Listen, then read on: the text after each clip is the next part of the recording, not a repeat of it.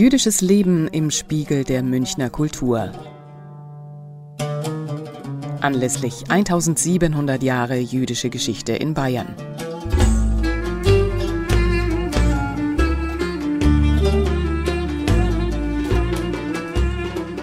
Was haben Religion, Tradition, Lebensweise und Philosophie des Judaismus in 1700 Jahren nach München und Bayern gebracht?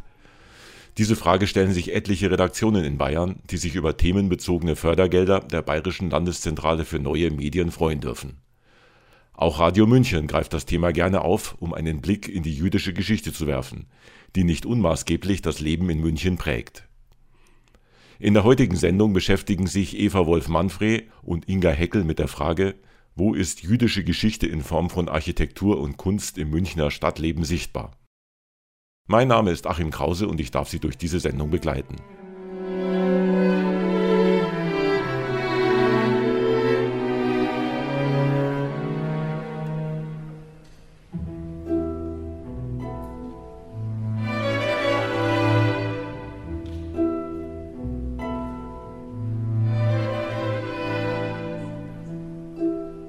Eva Wolf-Manfred und Inga Heckel sind bei dieser Spurensuche natürlich zuerst auf das jüdische Zentrum der israelitischen Kultusgemeinde mit der Ohel-Jakob-Synagoge auf dem Jakobsplatz gestoßen, in unmittelbarer Nähe des Viktualienmarktes.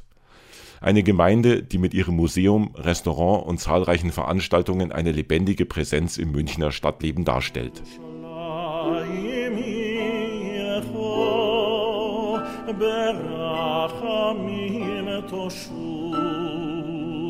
וששכון בסורך כאשר דיברת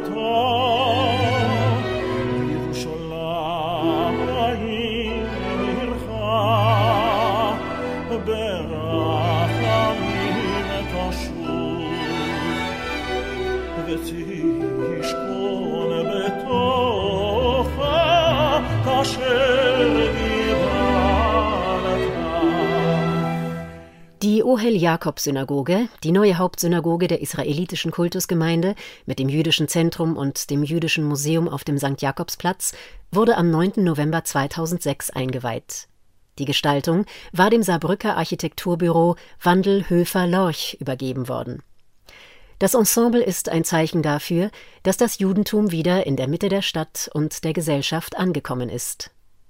Davor diente eine Synagoge in einem Hinterhof der Reichenbachstraße als Hauptsynagoge der orthodoxen jüdischen Gemeinde. In Erinnerung an die alte Hauptsynagoge in der Herzog-Max-Straße, die im Juni 1938 von den Nazis zerstört wurde, steht heute in der Nähe des Kaufhauses Oberpollinger ein Gedenkstein mit der Inschrift Gedenke dies, der Feind höhnte dich. Aus dem Psalm 74, Vers 18, der in voller Länge heißt So gedenke doch des, dass der Feind den Herrn schmäht und ein töricht Volk lästert deinen Namen. Außerdem sind zu sehen der Davidstern, die Menora, also der bekannte siebenarmige Leuchter, eines der wichtigsten religiösen Symbole des Judentums, und die beiden Gesetzestafeln vom Berg Sinai mit den Anfangsworten der zehn Gebote. Zurück zur heutigen Synagoge. Der mächtige Sockel der Ohel-Jakob-Synagoge erinnert an die Klagemauer in Jerusalem. Das Hauptportal, in das die ersten zehn Buchstaben des hebräischen Alphabets eingearbeitet sind, dient nicht als Eingang in den Innenraum. Dieser ist durch einen unterirdischen Gang, den Gang der Erinnerung, vom jüdischen Gemeindezentrum aus zugänglich. Beleuchtete Glasplatten bilden die Namen von über 4500 Münchner Juden ab, die während der Zeit des Nationalsozialismus deportiert und ermordet wurden. Der Gebetsraum im Inneren ist mit Zedernholz aus dem Libanon und hellem Jerusalemstein ausgekleidet. 1931 eröffnete in München die erste Synagoge in einem Hinterhof der Reichenbachstraße. Der Architekt Gustav Meyerstein entwarf sie im Stil der neuen Sachlichkeit. Sie lag in einem eng bebauten Innenstadtviertel und konnte bei den Novemberpogromen 1938 nicht von den Nazis zerstört werden, weil die lodernden Feuer in dem Wohnviertel schnell gelöscht wurden. Heute aber ist sie vom Zerfall bedroht. Der Verein zum Wiederaufbau der Synagoge in der Münchner Reichenbachstraße widmet sich ihrer Restaurierung. Der Bau soll saniert, der Innenraum neu gestaltet und mit den ursprünglichen Fenstern versehen werden. Es ist auch geplant, die Lichtkonstruktion an der Decke zu erneuern. Zum 90. Geburtstag der Synagoge gibt es dort eine Installation zu sehen, die dem Publikum bis November zugänglich ist. Nach der Restaurierung, die noch nicht ganz finanziert ist, werden die Räumlichkeiten nicht nur für Gottesdienste, sondern auch für kulturelle Veranstaltungen und Schulklassenbesuche zur Verfügung stehen.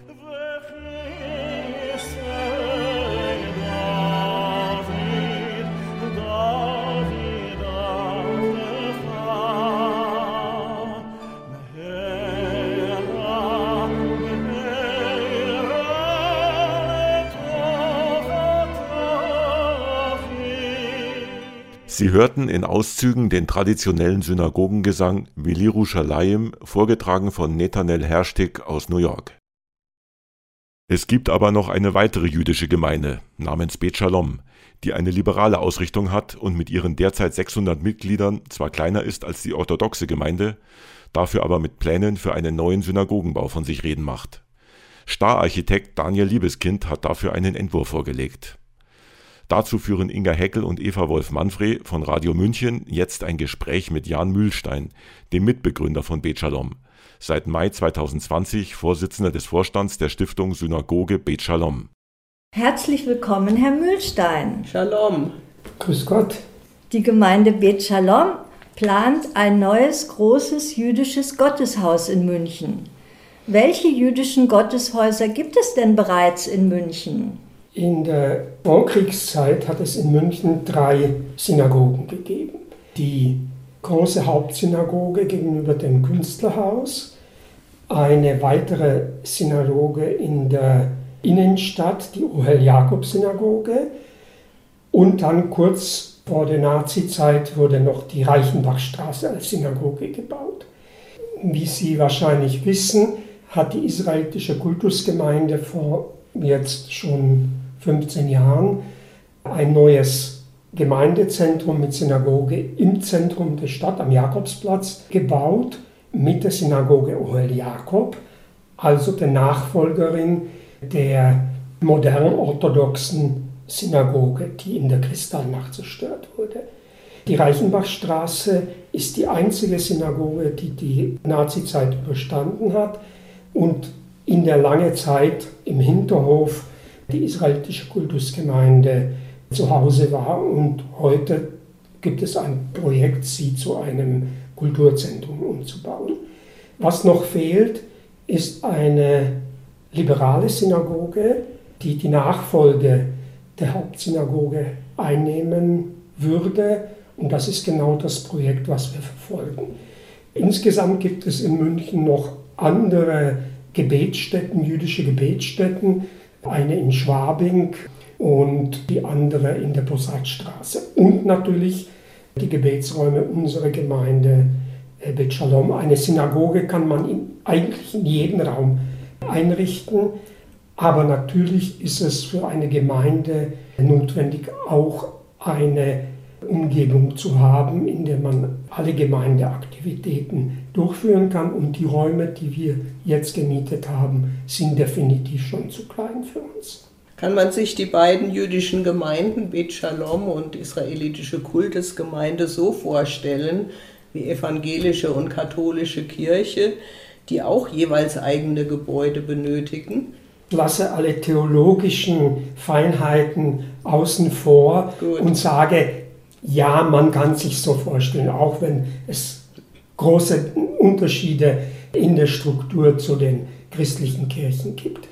Wir unterscheiden uns, die beiden Gemeinden, die israelitische Kultusgemeinde ist im Religiösen eine orthodox orientierte Gemeinde, wir sind eine liberale. Das heißt, bei uns im Gottesdienst sitzen Frauen, Männer zusammen, Frauen haben die gleiche Mitwirkung in der Synagoge, in den orthodoxen Gemeinden sind Frauen nicht aktiv am Gottesdienst beteiligt und sitzen äh, getrennt. Und da wir die Gottesdienste etwa zu gleichen Zeiten durchführen, nach gleichen Feiertagskalender feiern, können wir nicht in einen gemeinsamen Synagoge beten, weil die Unterschiede zu groß sind.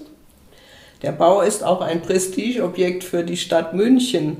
Wie hat die Stadt München bisher auf das Synagogenprojekt reagiert? Wie sieht die Kooperation aus?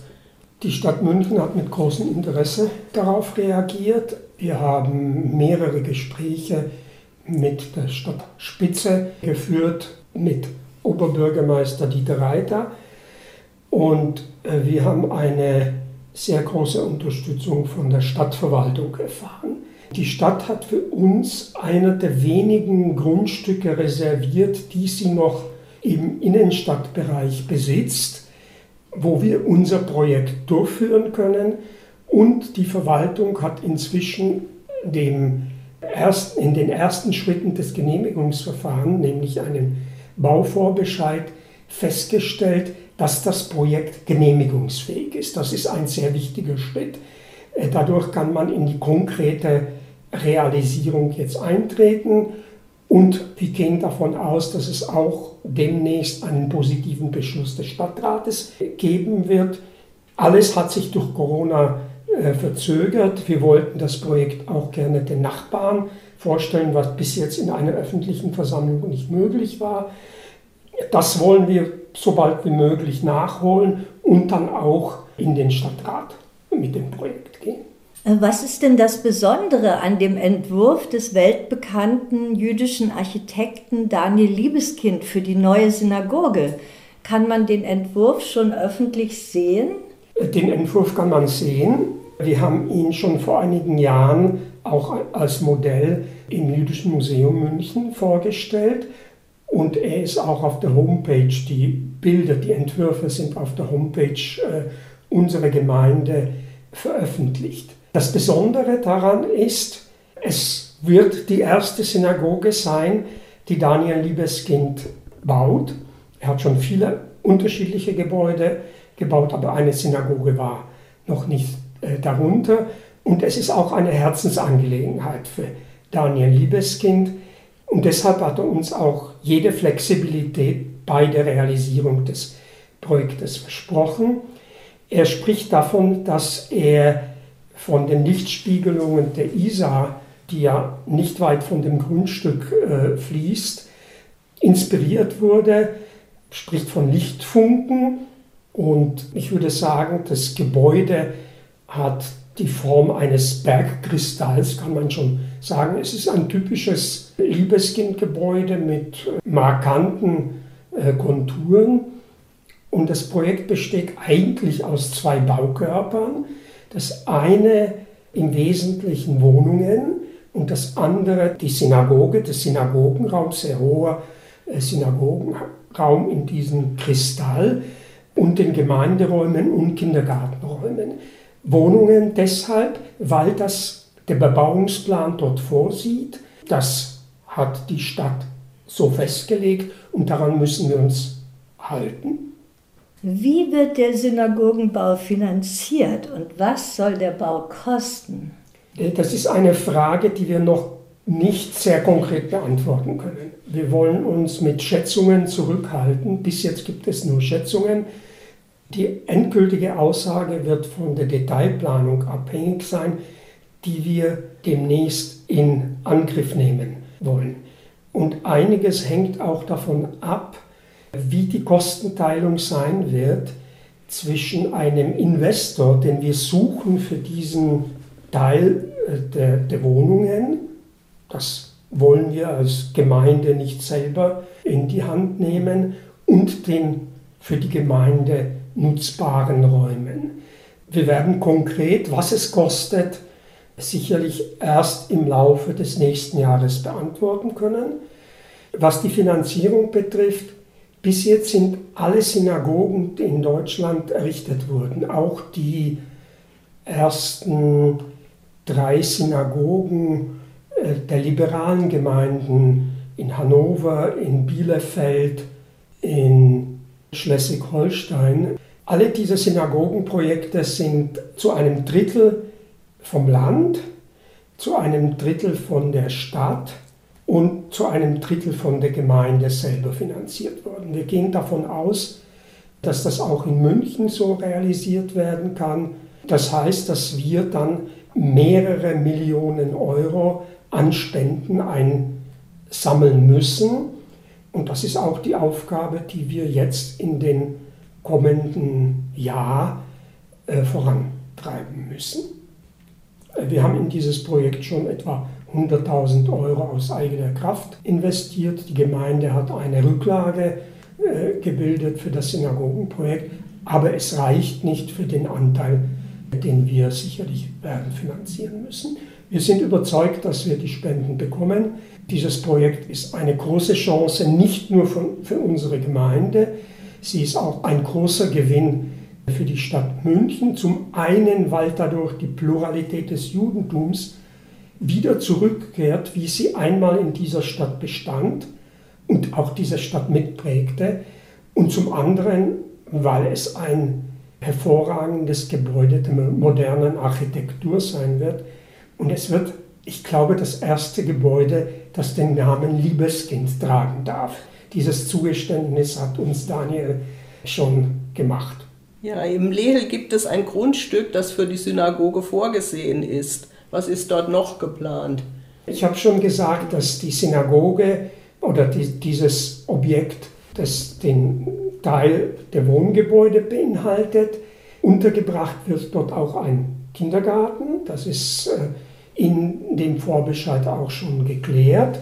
Noch nicht geklärt ist, wer die Trägerschaft übernimmt. Äh, da suchen wir nach Kooperationspartnern.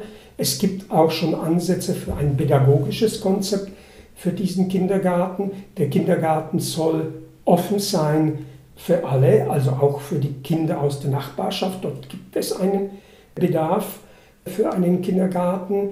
Aber es soll zumindest in einer Gruppe auch das jüdische religiöse Jahr integrieren, so wie es in kirchlichen Kindergärten ja auch so ist, dass man die Kirchenfeste mit den Kindern feiert. Wir werden dann sicherlich alle religiösen Feste, die es heute gibt, die christlichen, die jüdischen und die muslimischen, mitfeiern. Und es wird dort dann äh, die Synagoge und die für unsere äh, Gemeinde notwendigen Räume geben. Der Hinterhof im Lehel ist ein besonderer Ort. Warum?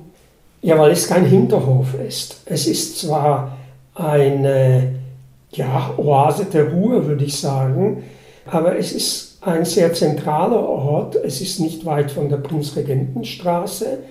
Wenn Sie von der Prinzregentenstraße, von der äh, Schackgalerie, äh, die Reitmoorstraße äh, nordwärts gehen, nach wenigen Schritten zweigt dort die Straße in Gries ab und am Ende der Straße in Gries wird dann unser Synagoge stehen, sichtbar und offen für alle, sofern es die leider notwendigen Sicherheitsmaßnahmen nicht erschweren, wollen wir wirklich für alle offen. Gibt es denn schon ein Datum für den Baubeginn? Auch da kann ich leider noch nicht konkret werden.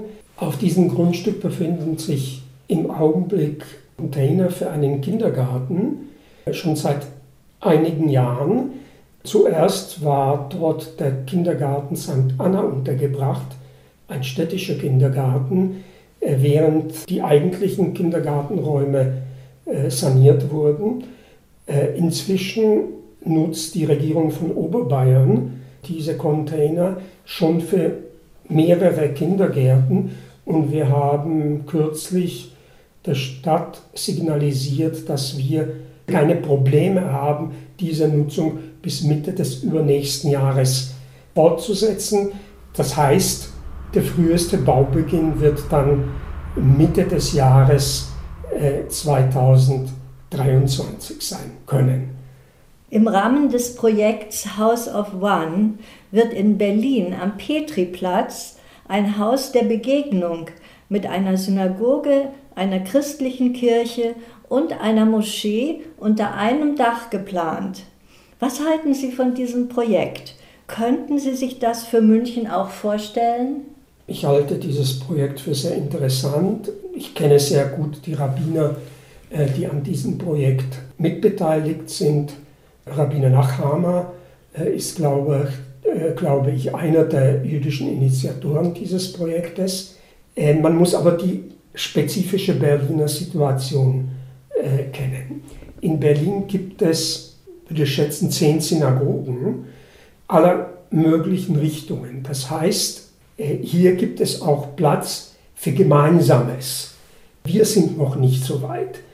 Sowohl die Muslime als auch wir haben das Bedürfnis, wir als liberale Juden, eigene religiöse Heimat zu haben. Und erst dann kann man Gemeinsames auch angehen. Aber unsere Synagoge wird auch ein Platz der Begegnung sein, der interreligiösen und der interkulturellen Begegnungen. Es wird sicherlich keine gemeinsamen Gottesdienste, die wird es auch im Haus Wann nicht geben, weil wir Unterschiede haben und man kann nicht Unterschiede einebnen. Ein äh, jüdischer Gottesdienst unterscheidet sich von einem christlichen strukturell und natürlich auch von einem muslimischen und die Inhalte, die wir beten, äh, sind unterschiedlich. Das muss man respektieren. Wir haben sehr viel Erfahrungen im interreligiösen Miteinander. Das respektieren wir auch. Aber es gibt vieles, was man zusammen machen kann. Und im Haus Wann wird es auch drei Gebetsräume geben, getrennte. Ein solches Projekt hätte uns im Augenblick noch überfordert. Äh, deshalb die Konzentration des Forum für Islam, die ja auch eine Moschee in München bauen wollen, weil es Gebetsräume für Muslime, an Gebetsräumen für Muslime fehlt und äh, für uns, weil wir als liberale Juden hier in München noch keine solche feste Heimat haben. Gibt es gemeinsame Veranstaltungen und Projekte der beiden jüdischen Gemeinden? Wie ist die Zusammenarbeit? Die Zusammenarbeit der beiden Gemeinden ist sehr gut, vertrauensvoll. Äh, wir sprechen regelmäßig miteinander und die Präsidentin der israelitischen Kultusgemeinde, Frau Charlotte Knobloch, hat ja auch erklärt, unser Projekt aus vollem Herzen zu unterstützen.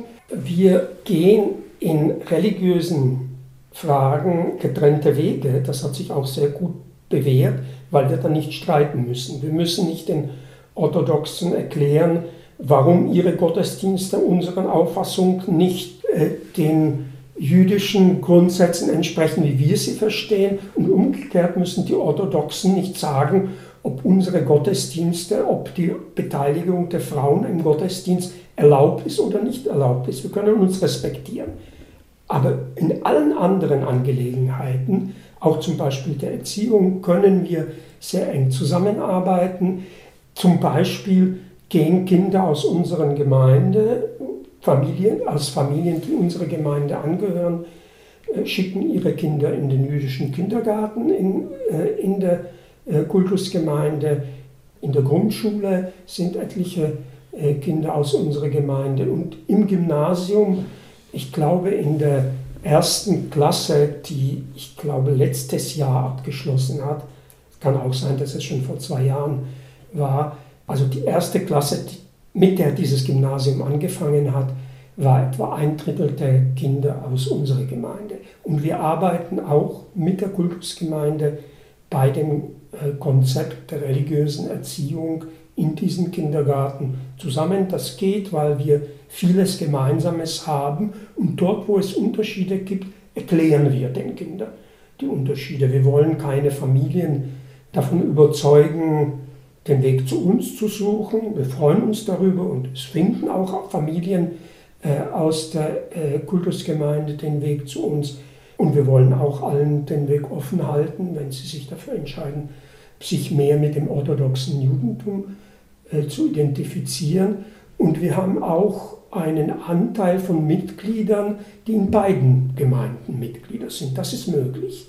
Doppelmitgliedschaften sind durchaus in beiden Gemeinden denkbar und willkommen.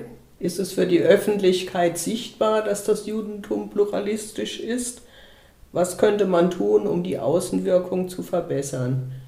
Ob es in der Öffentlichkeit sichtbar ist, glaube leider ist es so, äh, dass die jüdische Gemeinschaft inzwischen in Deutschland relativ klein ist und von der Öffentlichkeit nur begrenzt wahrgenommen wird. Das muss man sich eingestehen. Diejenigen, die interessiert sind, müssten eigentlich die Pluralität inzwischen erfahren haben. Wir führen äh, Synagogenführungen für Schulklassen, für äh, Volkshochschulgruppen, für kirchliche Gruppen durch. Das sind sicherlich mehrere hundert Besucher in unseren Synagogenführungen gewesen, vielleicht über tausend inzwischen, ähnlich wie die, äh, wie die israelitische Kultusgemeinde auch Synagogenführungen in der Ohel-Jakob-Synagoge durchführt. Wir sind in vielen Veranstaltungen präsent und auch dankenswerterweise in den Medien, seit die Gemeinde Bet Shalom gegründet ist. Das heißt, wer Augen offen hält und die Ohren offen hält, müsste das eigentlich erfahren. Aber natürlich, es fehlt noch und ein wichtiger Punkt wäre ein sichtbares Gebäude. Das ist auch einer der Gründe, weshalb wir dieses Synagogenprojekt gestartet haben, weshalb wir es für wichtig halten, äh, für unsere wachsende Mitgliederzahl ein Zuhause zu haben und ein Zeichen äh, nach außen, dass die Pluralität, die einmal München geprägt hat, wieder zurückkommt. Herr Mühlstein, wir danken Ihnen für das aufschlussreiche Gespräch und wünschen Ihnen alles Gute für das spannende Synagogenprojekt. Möge der Baubeginn bald erfolgen. Vielen Dank. Das waren Eva Wolf-Manfred und Inga Heckel im Gespräch mit Jan Mühlstein, dem Vorsitzenden des Vorstands der Stiftung Synagoge Bet Shalom.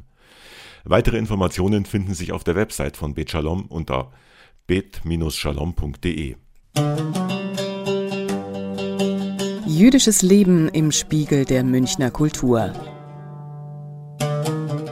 Anlässlich 1700 Jahre jüdische Geschichte in Bayern.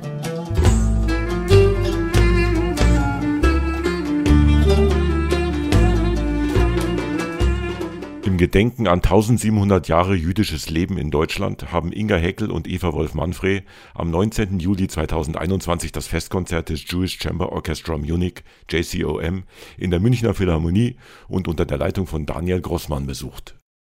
2021 ist ein Festjahr. Vor 1700 Jahren, im Jahr 321, bekamen Juden erstmals per Edikt Bürgerrechte in Deutschland zugesichert. Anlässlich des diesjährigen Festjahres fand am 19. Juli 2021 in der Philharmonie im Münchner Gasteig ein Konzert statt. Es spielte das Jewish Chamber Orchestra Munich JCOM unter dem Dirigenten Daniel Großmann und es sangen die Sopranistinnen Chen Reis und Talia Ohr sowie der Kantor der Hampton-Synagoge New York Nathanael Herstick. Das Konzert nahm die Zuhörer auf eine Reise durch die deutsch-jüdische Musikgeschichte mit Ouvertüren von Jacques Offenbach, Melodien von Kurt Weil und Lieder von Fanny Hensel, geborene Mendelssohn, standen auf dem Programm, wie auch Werke von unbekannteren jüdischen Komponisten wie Paul Ben-Chaim, Emmerich Kallmann, Ben-Sion Schenker und Jossele Rosenblatt. Diese wieder ans Licht zu bringen, ist das wichtigste Anliegen des JCOM, des Jewish Chamber Orchestra Munich und seines künstlerischen Leiters Daniel Großmann. Kantor Herstig brachte mit Shlomo Sekundas das jiddische Lied Klänge aus der Synagoge ins Konzert. Im Synagogengesang, der auch von Weisen der Volksmusik beeinflusst ist, vereint sich die Gesangskunst des Ostens mit dem feierlichen Gesang des Westens. Sakrale jüdische Musik wird traditionell nicht von Frauen gesungen, die israelische Sopranistin Chen Reis aber entdeckte diese Musik für sich und verhalf Fanny Hensel, der Schwester von Felix Mendelssohn Bartholdy, einer Komponistin mit jüdischen Wurzeln, zu neuer Aufmerksamkeit. Reis sagt, Zitat, wenn Fanny ein Mann gewesen wäre, würde sie zu den großen Komponisten des 19. Jahrhunderts gehören. Zitat Ende. Hensels künstlerische Entfaltungsmöglichkeit war im 19. Jahrhundert als Frau stark eingeschränkt.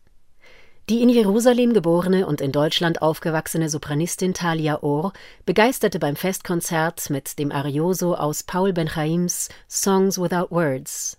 Paul Ben-Chaim wurde in München geboren und emigrierte 1933 nach Tel Aviv, wo er als Komponist und Dirigent wirkte. So zeigte das Programm den Reichtum und die Vielfalt der jüdischen Musik, die vom Synagogengesang über die jüdische Volksmusik bis zu jüdischen Komponistinnen westlicher Klassik reichte.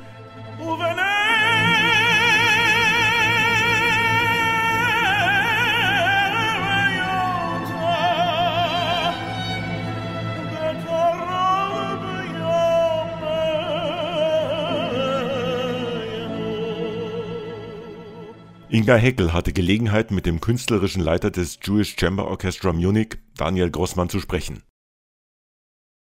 Guten Tag, Herr Grossmann. Hallo, guten Tag. Shalom. Herr Grossmann, wie sind Sie zur Musik gekommen? Stammen Sie aus einem musikalischen Elternhaus, in dem viel musiziert wurde?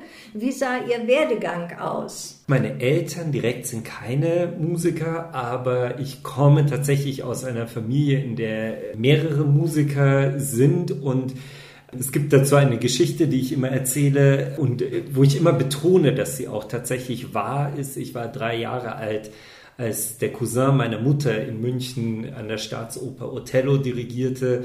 Und weil meine Eltern keinen Babysitter für mich und meine Schwester fanden, haben sie uns einfach mitgenommen. Und wir saßen in der ersten Reihe, weil natürlich der Dirigent bekommt immer gute Plätze und ich sah ihn dirigieren und war vollkommen hin und weg. Und ab da war für mich klar, ich werde auch Dirigent. Und da waren Sie erst drei Jahre alt? Da war ich tatsächlich drei Jahre alt, das war 1982 und tatsächlich das Programmheft dieser Aufführung, die, das habe ich noch. Und wie sah dann Ihr weiterer Werdegang aus, musikalisch? Ich habe dann sehr früh angefangen, Klavier zu lernen, wobei ich kein besonders begabter Pianist war und leider immer noch nicht begabt bin. Habe dann später auch noch Cello-Unterricht gehabt, da war ich begabter. Habe das aber unterbrochen, um mich mehr auf das Klavier zu konzentrieren und habe dann relativ früh angefangen mit Gehörbildung und Harmonielehre und auch Dirigierunterricht und habe dann nach der Schule studiert und habe aber dann tatsächlich, ich war 23, als ich angefangen habe, dann unterschiedliche Orchester zu dirigieren. Genau, und seitdem dirigiere ich. Sie gründeten 2005 mit 27 Jahren das Jewish Chamber Orchestra Munich, JCOM, das damals noch Orchester Jakobsplatz München hieß. 2004 war der Spatenstich zum neuen jüdischen Zentrum am Jakobsplatz. Die Gründung des Orchesters stand damit im Zusammenhang, oder? Ja, absolut. Das war ein äh, absoluter Zusammenhang. Es war so, dass ich ursprünglich dieses Orchester 1999 gründen wollte. Also da hatte ich die Idee. Und damals war aber meine Idee, ein quasi ein Jugendorchester innerhalb der jüdischen Gemeinde zu gründen und damit so ein bisschen ja rauszugehen in die Stadt und ein bisschen jüdisches Leben irgendwie kulturell zu zeigen. Und es hat aber nicht geklappt. Ich glaube, ich war auch einfach zu jung und zu unerfahren und das war, irgendwie war die Zeit nicht reif dafür. Und dann, ähm, als der Neubau begann und absehbar war, dass, äh, dass das Zentrum fertig werden würde, kam die jüdische Gemeinde auf mich zu und hat gesagt, ob ich es nicht jetzt nochmal probieren möchte. Und ähm, da habe ich dann gesagt, ja, aber jetzt mit anderem Vorzeichen. Ich wollte kein Jugendorchester mehr gründen, weil ich einfach zu dem Zeitpunkt schon mit Profiorchestern gearbeitet hatte. Und für mich war von Anfang an klar, es soll ein professionelles Orchester werden. Das JCOM ist wie ein klassisches Orchester besetzt. Wie groß ist es denn? Und sind das alles Berufsmusiker oder Laien? Also es sind ausschließlich Berufsmusiker, die bei uns spielen, ähm, weil auch das Repertoire, das wir spielen, ist auch extrem anspruchsvoll und wie ich äh, vorhin sagte, ist für mich auch ja, der Anspruch und das Niveau, dass man auf professionellem Level Musik machen möchte, ganz wichtig. Die Besetzungsfrage ist schwieriger. Also es sind, sagen wir mal, die kleinste Besetzung sind äh, bisher, die kleinste ist sogar nur fünf Musiker gewesen, als wir äh, Schönberg, Pierrot, Lunaire aufgeführt haben.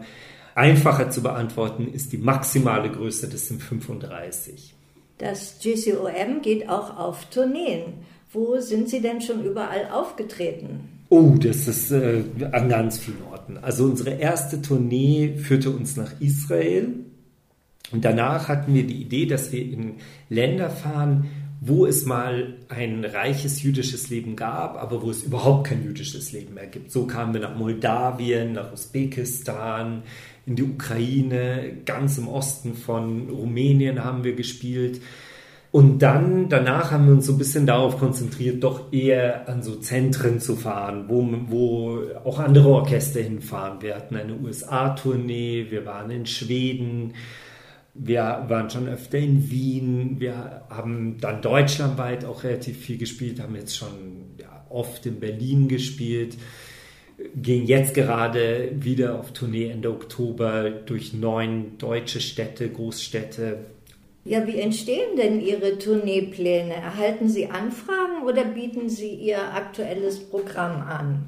Das ist unterschiedlich. Manchmal bieten wir das äh, aktuelle Programm an. Um ein gutes Beispiel, wir waren in China vor einigen Jahren, so fünf Jahren circa. Da hatten wir ein Konzert über die Immigration von Juden nach Shanghai während des Nationalsozialismus.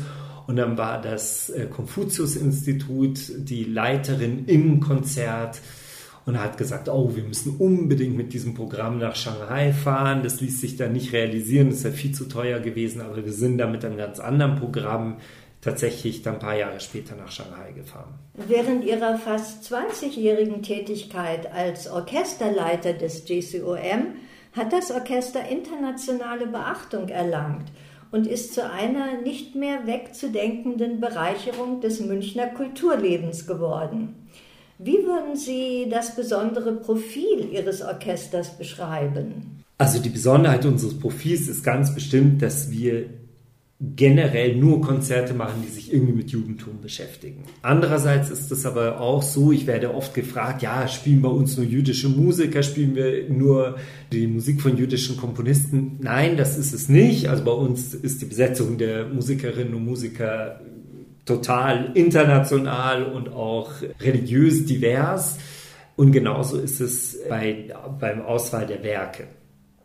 Aber es ist schon so, dass die Idee des Orchesters ist, dass wir uns in irgendeiner Art und Weise mit jüdischer Kultur beschäftigen. Das kann religiös sein, das kann kulturell sein, das kann politisch sein. Also das ist eine unglaublich große Bandbreite und auch die Werke, die wir aufführen, sind Werke aus dem Barock bis hin zu Uraufführungen aber eben immer die Vorgabe, es gibt irgendwie einen roten Faden zur jüdischen Kultur und Religion. Sie sind äh, musikalisch äußerst vielseitig und überraschen Ihr Publikum immer wieder mit ungewöhnlichen Aufführungen. Können Sie den HörerInnen von Radio München etwas über das Repertoire und die Projekte Ihres Orchesters erzählen? Also das ist auch schwierig, da, darüber könnte ich tagelang sprechen, weil es eben so vielseitig ist. Und wie ich äh, vorhin erwähnte, ist das auch ja zeitlich von den Musikepochen her überhaupt nicht abgegrenzt.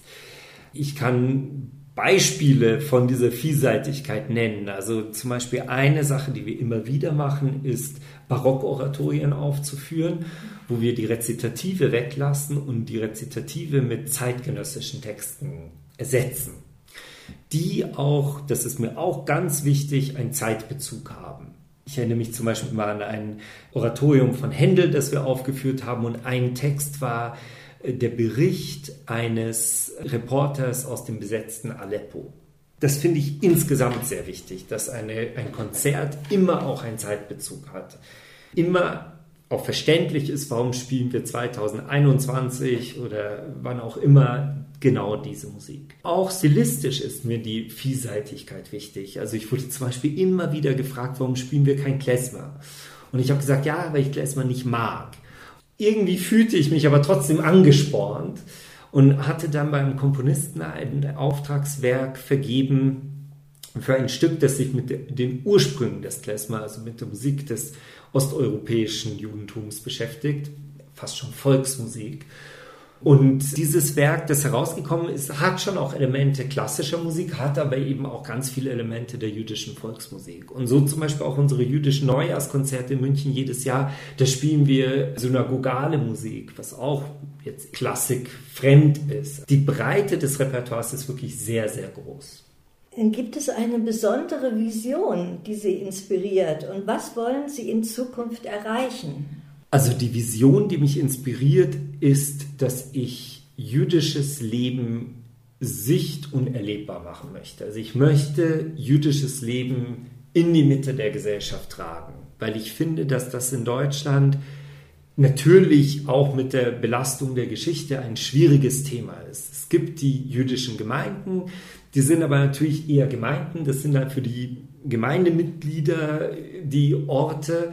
Und ich finde, es gibt zu wenig sichtbares jüdisches Leben in Deutschland. Wenn ich das vergleiche mit einer Stadt wie London oder einer Stadt wie Paris, da ist das viel, viel sichtbarer. Und meine Vision ist, dass eben durch meine Initiative, aber hoffentlich auch weitere kulturelle Initiativen Judentum ja mehr Teil des, des Lebens wird und auch mehr Teil des gegenwärtigen Lebens wird und nicht immer so sehr bezogen auf den Holocaust. Selbstverständlich machen auch wir Erinnerungsprojekte. Selbstverständlich möchte ich immer diesen Bezug zur Geschichte auch beibehalten und auf keinen Fall irgendwie da eine Schlussstrichdebatte ziehen. Aber mir ist eben extrem wichtig, es gibt Juden heute in Deutschland, in Europa, weltweit und es gibt auch eine heutige jüdische Kultur und die möchte ich eben stärker sichtbar machen. Welche Aufnahmen gibt es vom GCOM und welche Auftritte sind demnächst in München und Umgebung geplant? Aufnahmen gibt es jetzt gerade sehr, sehr viele, weil wir einen YouTube-Channel während der Pandemie gegründet haben. Das war eine Idee, die ich eigentlich schon sehr viel länger hatte, allerdings mit ein bisschen anderem Vorzeichen, weil ich nicht gedacht hätte, dass wir jemals äh, die finanziellen Mittel haben, um wirklich auch Konzertaufnahmen zu machen, beziehungsweise jetzt sogar Studioaufnahmen zu machen. Wir haben also zahlreiche Werke aufgenommen die sehr aufwendig auch, wirklich sehr professionell mit vielen, vielen Kameras aufgenommen wurden. Ja, eine Art Archiv bilden mit Werken. Ich bin sehr vorsichtig mit diesem Ausdruck jüdischer Musik, weil was ist schon jüdische Musik? Eben der Vielfalt unserer Tätigkeit. Daneben ist gerade eine CD erschienen mit Werken von Alexander Zemlinski und es erscheinen jetzt auch in den nächsten Monaten weitere CDs wir haben Werke von Fanny Hensel aufgenommen, der Schwester von Felix Mendelssohn Bartholdy. Ähm, und auch äh, von dem Bruder Felix Mendelssohn haben wir zwei sehr selten gespielte Stücke aufgenommen. Und es wird eine CD mit Werken von Mieczysław Weinberg herauskommen in den nächsten Monaten.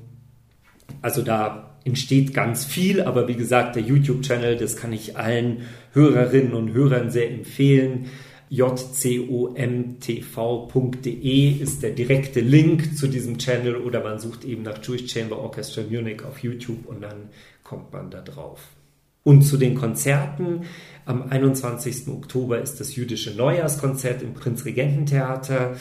Und äh, danach haben wir ein Konzert, ich glaube am 24. November in der Allerheiligen Hofkirche, eben mit dem äh, Zemlinski-Programm, das ich auch sehr empfehlen kann. Und am 11. November im Volkstheater. Ah, genau, am 11. November sind wir im Volkstheater, ganz richtig. Das ist eine Tournee ähm, inspiriert von der Volksbühne äh, Deutschland, die vor 100 Jahren gegründet wurde. Und wir sind auf großer Tournee durch Deutschland und sind am 11. November auch in München. Herr Grossmann, wir danken Ihnen für das anregende Gespräch und wünschen Ihnen und Ihrem Orchester weiterhin viel Erfolg. Vielen Dank. Soweit Daniel Grossmann, künstlerischer Leiter des Jewish Chamber Orchestra Munich. Sie hören nun das Arioso aus Three Songs Without Words von Paul Benhaim, gesungen von der Sopranistin Talia Orr.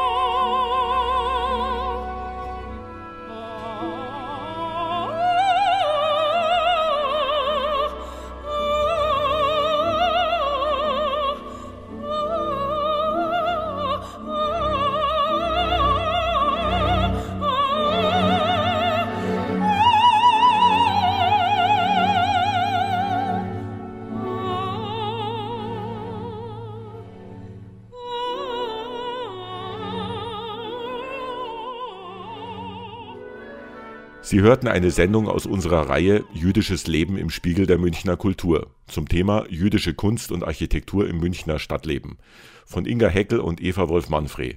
Sprecherin Sabrina Khalil. Die eingespielte Musik stammte aus Viliru Shalayim, gesungen vom Kantor der Hampton-Synagoge New York, Nathaniel Herstig, sowie aus dem ersten Arioso aus Three Songs Without Words des 1897 in München geborenen Komponisten Paul Ben Chaim gesungen von der Sopranistin Talia Ohr und begleitet vom Jewish Chamber Orchestra Munich unter der künstlerischen Leitung von Daniel Grossmann. Mein Name ist Achim Krause und ich wünsche Ihnen noch einen angenehmen Tag und Abend. Ciao, Servus.